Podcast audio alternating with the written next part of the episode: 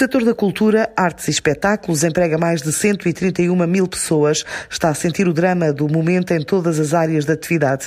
Esta semana o Governo anunciou algumas medidas, entre elas a linha de emergência de um milhão de euros para artistas e entidades que estão em situação vulnerável, sem qualquer apoio financeiro, além de outras propostas sobre manutenção de apoios a projetos suspensos e compromissos assumidos.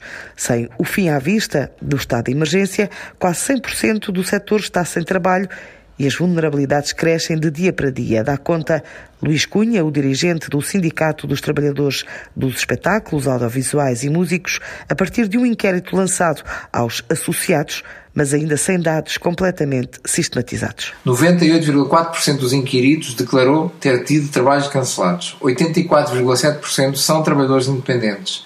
9,1% trabalhadores dependentes com contratos sem termo e 6,2% trabalhadores dependentes com contrato a termo certo.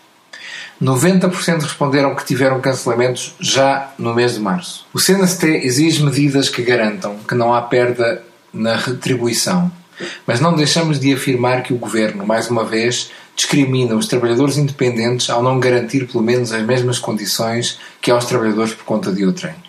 No entanto, também consideramos que o apoio aos trabalhadores, independentemente do seu vínculo, não deve ser calculado a partir dos dois terços, mas sim pela totalidade do valor correspondente à base de cálculo das contribuições ao Instituto da Segurança Social.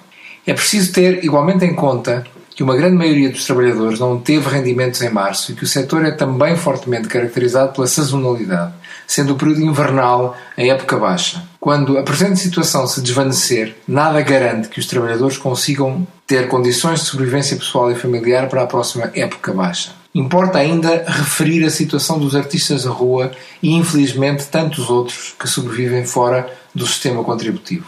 Pelo que se constata, a grande maioria dos trabalhadores estará numa situação de trabalho independente, oferindo o tal mínimo de 438 euros durante este período, ou seja, muito abaixo do rendimento expectável.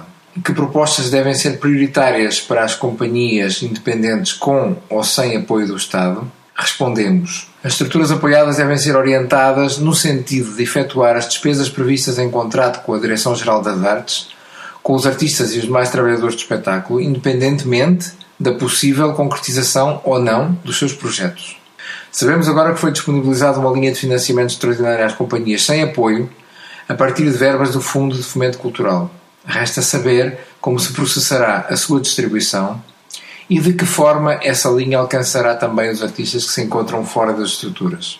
Aguardamos resposta do Ministério da Cultura e do Trabalho há mais de uma semana. Temos conhecimento que outras entidades representativas, no âmbito do setor cultural, estão na mesma situação. É urgente poder realizar este contacto. É apenas um dos vários depoimentos das diferentes estruturas ligadas às áreas de atividade culturais que vão estar em destaque na edição alargada do Negócio em Português deste sábado, depois das oito e meia da manhã.